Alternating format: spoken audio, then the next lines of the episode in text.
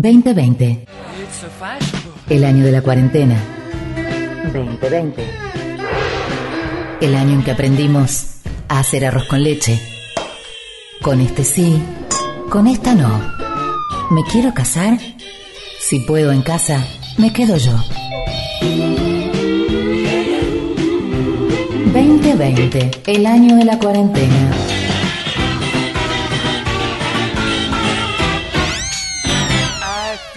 Like dancing in the rain. Can I have a volunteer? Just keep right on dancing. y con varios a la vez. 45 minutos pasaron de las 4 de la tarde, seguimos en día 6 hasta las 18 aquí en FM Conectar, como cada sábado. Tenemos preparada una selección musical especial, como cada semana, para la última hora, puede ser menos de una hora, porque nunca sabemos cómo llegamos, ¿no, Iruela? 30 grados la temperatura en San Salvador de Jujuy, 16% la humedad. Eh, escuchábamos recién la columna sobre tecnología informática de Mariano Quiroga, nuestro columnista y amigo especializado en estas cosas, community manager, como se dice, y otras cuestiones. Puedes encontrar sus cuentas en Twitter y en Instagram y bueno, sabe mucho y siempre enseña cosas y, hace pensar también. Estamos recorriendo hoy, por supuesto, los hechos que pasaron en la última semana, sobre todo, pero en las últimas semanas, eh, relacionados con, en este momento, el debate de la ley que declare la emergencia en materia de violencia de género en la provincia. Algo que, bueno, tuvo su expresión entre el jueves y el viernes con la exposición de eh, organizaciones y colectivos en la legislatura y una de las lecturas que se hacen, por supuesto, tienen que ver con que la explosión en las calles de las semanas anteriores, vinculadas con estos cuatro femicidios ocurridos en menos de un mes, pero no solamente, eh, bueno, ha puesto sobre, sobre la mesa y en el pensamiento y la reflexión esta, esta, esta reacción, ¿no? Esta reacción de la indignación.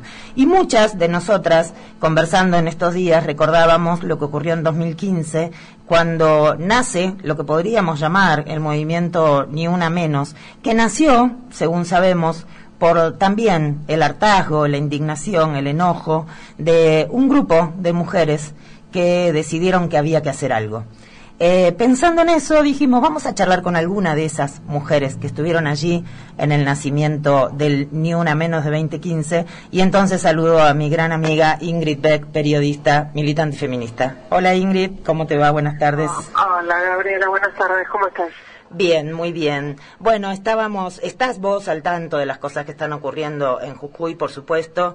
Eh, Hubo, bueno, además de estas situaciones de los femicidios en tan poco tiempo, que también pusieron en evidencia otro aspecto y que tiene que ver con mujeres desaparecidas y que no se las busca. Bueno, se ha ganado la calle en todas las localidades de la provincia de una manera muy contundente y se forzó a que por lo menos se abrieron las puertas de la legislatura. ¿Cómo fue aquella vez en el 2015 cuando nació esto que hoy es ni una menos y que cualquiera dice ni una menos y sabemos de lo que estamos hablando? Bueno, nació también, como vos decías en tu introducción, a raíz del hartazgo y de la indignación de, creo que de, de toda la sociedad o de gran parte de la sociedad, pero un poco impulsado por un grupo de, de periodistas y de comunicadoras que, que no, que pensábamos que ya no alcanzaba con denunciar lo que estaba pasando en los medios de comunicación o en el espacio que tenía cada una, sino que había que, que tomar las calles. Esa fue la, la decisión y el hartazgo fue uh, el, el femicidio de Kiara Páez fue en, en, en, Santa Fe fue como la gota que rebasó el vaso de alguna manera porque veníamos de una serie de femicidios de adolescentes uh -huh. eh, y, y, se sumaba la indignación por el femicidio el tratamiento mediático que daban a los femicidios claro. que entonces no esto de poner el énfasis sobre la víctima culpar a la víctima investigar en su vida eh, todo esta, esta, esta, eh, como este periodismo sin perspectiva de género que por suerte está cambiando también a partir de 2015. Uh -huh. Pero sí, creo que no, no, me lo preguntaste, pero respondo igual. Dale. Me parece que, que la reacción de, de las mujeres eh, y de, la, de las feminidades de, de Jujuy, de las distintas localidades, hay ahí un, un, este, una semilla de, de, lo que fue ni una menos. Yo, yo veo puntos en común. Me parece que, que la pandemia nos tiene también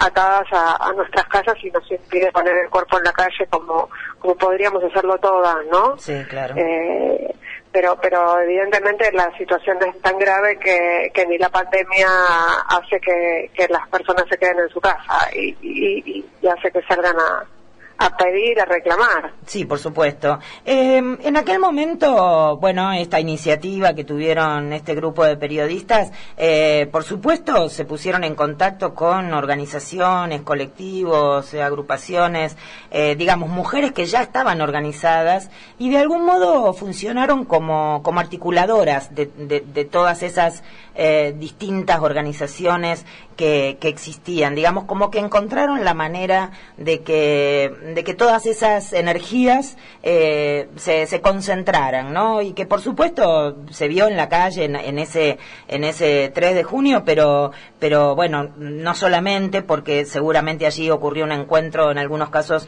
duradero. Eh, aquí en Jujuy hay una eh, cantidad enorme, como en todos lados, de organizaciones con distintas características. De hecho, han pasado entre jueves y viernes 30 organizaciones por la legislatura y todavía hay 50 más inscriptas. Uh -huh. eh, esa, esa articulación frente a esa diversidad, precisamente, eh, ¿cómo, ¿qué lectura haces hoy a la luz de los años de cómo fue eh, a partir del Ni Una Menos de 2015? Fue, fue muy exitosa. Creo que, que lo que lo que se consiguió a partir de que fuera un grupo de inorgánicas, ¿no? Fue claro. un grupo inorgánico el que empezó esa movilización, pero como teníamos claro que era una movilización política, claro. que era un reclamo político, no era partidario, pero era un reclamo político, era imprescindible sumar a las organizaciones de la sociedad civil que ya venían trabajando en ese tema, claro. a las organizaciones de derechos humanos y a los partidos políticos. Uh -huh. Entonces hicimos una articulación y fuimos a buscar a esas organizaciones, fuimos a buscar a los partidos políticos, fuimos a, a contarles de qué se trataba este, este reclamo eh, y, y, y eh, efectivamente funcionamos como, como articulación de todo esto y yo creo que fue exitoso porque, entre otras cosas, por ejemplo, eh, las leyes en general, las leyes de la, de la, del Congreso Nacional que tienen que ver con cuestiones de derechos de las mujeres o de perspectiva de género suelen ser transversales, esas claro. iniciativas. Claro. Eh, entonces, me parece que hay ahí un, un trabajo que, que, rindió sus frutos y que es eh, fundamental, ¿no? ¿no? No es que ni una menos nació un reposo. Hay, se reconoce un trabajo de mucho tiempo, de muchas organizaciones que fueron centrando las semillas que estalló en la calle y que convirtió al movimiento de, de mujeres y de la diversidad como una actriz política no sí. importante, una sujeta política, mm. que hasta entonces era como que se podía mirar por otro lado, ahora mm. ya no se puede mirar por otro lado. Me parece que también esto eh, tiene que ser tenido en cuenta también en Jujuy, digo, no es que viven en un, en un país aparte. Sí. Tal cual. Y pasados cinco años de esa experiencia que desbordó, la verdad que además soy testigo de cuánto eh, ustedes mismas en algún punto se sorprendieron, eh, aunque después uno comprende por qué, por supuesto. Eh, ¿Qué, a ver, eh, te lo pregunto como si fueras una docente a quien le pregunto. ¿Qué, qué, qué, deberíamos prestar específicamente atención para recoger la experiencia y, enriquecerla? ¿Y qué, qué, podríamos, qué, qué, habría que cambiar? ¿O qué cambiarías? ¿O, o qué hubieras cambiado? Mira, no sé qué hubiera cambiado. Lo que sí veo, lo que, lo que creo que es el, el, mayor valor de esa movilización es lo que creo que lo que conversamos recién, ¿no? La sí. transversalidad. Me parece que eso es fundamental. Mm. Más allá de que uno se identifique con ciertos feminismos, con ciertos activismos y no con otros, mm. me parece que en, en algunas cuestiones hay que transversalizar y el reclamo tiene que ser absolutamente masivo. Mm. Eh, ahí hay que, no, no, se trata de bajar ninguna bandera, sino de lograr que haya políticas públicas que eh, se orienten a prevenir y a eh, y evitar los homicidios, mm. ¿no? la violencia, la, todas las violencias, pero sobre todo la, la, violencia que termina con la muerte de las mujeres. Uh -huh. eh, entonces, eh, me parece que esa, esa articulación, esa mirada transversal es fundamental a la hora de, de pensar en un, en un movimiento y de pensar en la, en, la, en la duración y en la incidencia pública y política, que es de lo, de lo que se trata, lo que hacemos las activistas cuando activamos.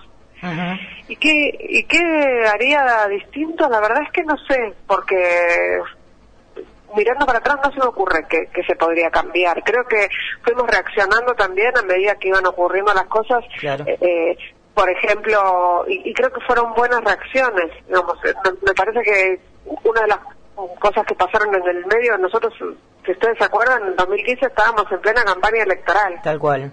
Sí.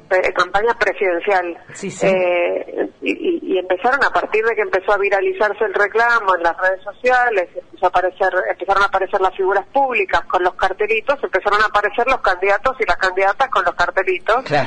Y también los funcionarios y las funcionarias con los cartelitos. Y nosotros dijimos, no, un momentito, acá hay personas, hay distintas jerarquías de responsabilidad, ¿no? Claro. No es lo mismo en la sociedad civil que eh, el Poder Ejecutivo, que el Poder Legislativo, que el Poder Judicial. Acá hay gente que es más responsable que otra de que, de, que ocurran los femicidios, de que las mujeres no estemos protegidas.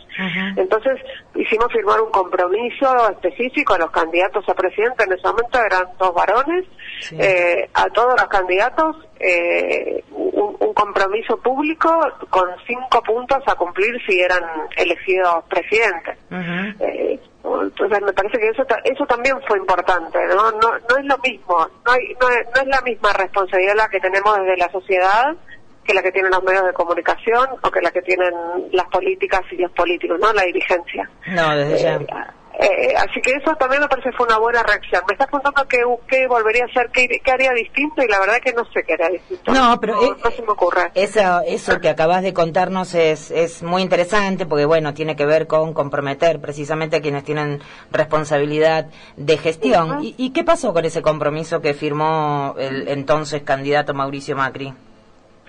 Bueno, yo creo que algunos de esos puntos se pusieron en marcha. Ajá. Digamos, la, la, la jerarquización de, eh, seguramente, no seguramente, seguro, no de la manera en la que nosotros pretendíamos, pero eh, el reclamo de que jerarquizar el Consejo Nacional de las Mujeres, el reclamo de que se pusiera en marcha el Plan Nacional contra la Violencia, eso se puso en marcha. Sí. Eh, perdón, pero se me... Perdón, se me voy a prender altavoz del teléfono. Eh, Después se subejecutaron los presupuestos. Digo, eh, eh, en el transcurso de los años del gobierno de Macri sabemos que se avanzó poco y nada en la, en la lucha contra las violencias. Pero eh, algunas de esas cuestiones se pusieron en marcha. eh, y las que no se pusieron en marcha seguimos reclamándolas. Porque eso sí, como está firmado, está, hay, hay un documento, hay algo, hay una referencia a la que ir eh, cada vez que queremos demandar algo, me parece. Y para ir cerrando, Ingrid, estamos hablando con Ingrid B, que es además de amiga, colega. Me gustaría una reflexión sobre algo que mencionaste y que a nosotros también nos preocupa aquí en Jujuy. De hecho, hemos estado planteándolo en la legislatura provincial y que tiene que ver con el tratamiento mediático y la responsabilidad de los medios de comunicación en el tratamiento de los temas relacionados con las violencias por razones de género. ¿Qué lectura haces eh, si en, en, estos eh, eh, cinco años que, que pasaron desde el 2015, qué se logró y qué se creció y qué falta? Bueno, me parece que falta muchísimo, falta muchísimo, tendría que haber ley Micaela obligatoria para todos, para todos los periodistas y todas las periodistas de, de, y los dueños y las dueñas de los medios de comunicación, eh, pero creo que se avanzó en algunas cosas. La palabra femicidio está incluida ya en el manual de mm. estilo de todos los medios, me parece. Antes se hablaba de crimen pasional. El femicidio no lo, no lo aceptaban en las redacciones porque como no era una palabra que estuviera en el diccionario de la RAE, no... Este, el corrector te lo, te lo rechazaba. Eh, me, parece que hay, hay algunos cambios, hay editoras de género en algunos medios de comunicación. Sobre todo lo que me parece que cambió es que hay un monitoreo de la sociedad civil muy fuerte sobre lo que se publica en, los medios. Entonces ahí hay como una cuestión que tiene que ver eh, en algunos casos con la perspectiva de género real eh, y en otros casos con, con la oportunidad. Eh, y la verdad es que a mí a la hora de pensar en, lo que sale publicado, no sé cuál es la razón por la cual algo sale publicado con perspectiva de género, si es porque no quieren que los este, que los estemos monitoreando o porque de verdad hay una hay una cuestión de, convicción sobre la perspectiva de género. Pero me parece que lo que importa es la información y creo que falta muchísimo, muchísimo. Eh, que hay todavía hay un larguísimo camino por recorrer en, la, en la sensibilización, en la formación en perspectiva de género en los medios de comunicación, empezando por la disparidad absoluta en los espacios de decisión, ¿no? Sí, tal cual. Ingrid Beck, te agradezco muchísimo esta conversación, que nos hayas ayudado a pensar estos tiempos que estamos viviendo en particular en Jujuy por estos días y sé que estás acompañándonos y prestando atención, así que te mando un gran abrazo. Abrazo enorme a la distancia y, bueno, ya nos, ya nos estaremos viendo. Por supuesto. Chao, gracias. Chao. Hablábamos con Ingrid Beck, periodista, militante feminista, amiga, gran amiga. Un placer. Esa experiencia del 2015, lo que fue esa construcción del Ni Una Menos. Quiero rescatar, mm, creo que dos cosas. Eh, así como para hacer un, título de cierre. Eh, la articulación con las con todas las organizaciones que ya venían trabajando en, estos temas y buscar los puntos de contacto para constituir un, movimiento que potenciara ¿no? las fuerzas de cada, de cada colectivo. Y también la, la cuestión de los medios, porque bueno, nos importa especialmente, por supuesto, y se está, se está se está prestando atención. Pero en este sentido me parece muy interesante lo que dice Ingrid y por eso te lo digo a vos que estás del otro lado y que no sos periodista y que no tenés por qué saberlo o no tenés por qué estar prestando atención y es el monitoreo de la sociedad civil de lo que se publica. La indignación de la sociedad civil cuando algo que sale publicado es incorrecto y está lesionando derechos, eh, esa reacción de la sociedad civil es muy importante, no solamente quienes estamos en el tema eh, ocupándonos, sino la ciudadanía, la, gente. Es el equivalente de la calle cuando hablamos de los medios, si se quiere. Pasaron, pasó un minuto a las 5 de la tarde. No, póngame un separadorcito, vengo, me despido y presento la última hora. ¿Sí, Ruela? Gracias. Día 6. 2020. El año de la cuarentena. El año en que aprendimos a hacer arroz con leche. Con este sí con esta no. ¿Me quiero casar? Si puedo en casa, me quedo yo. Día 6.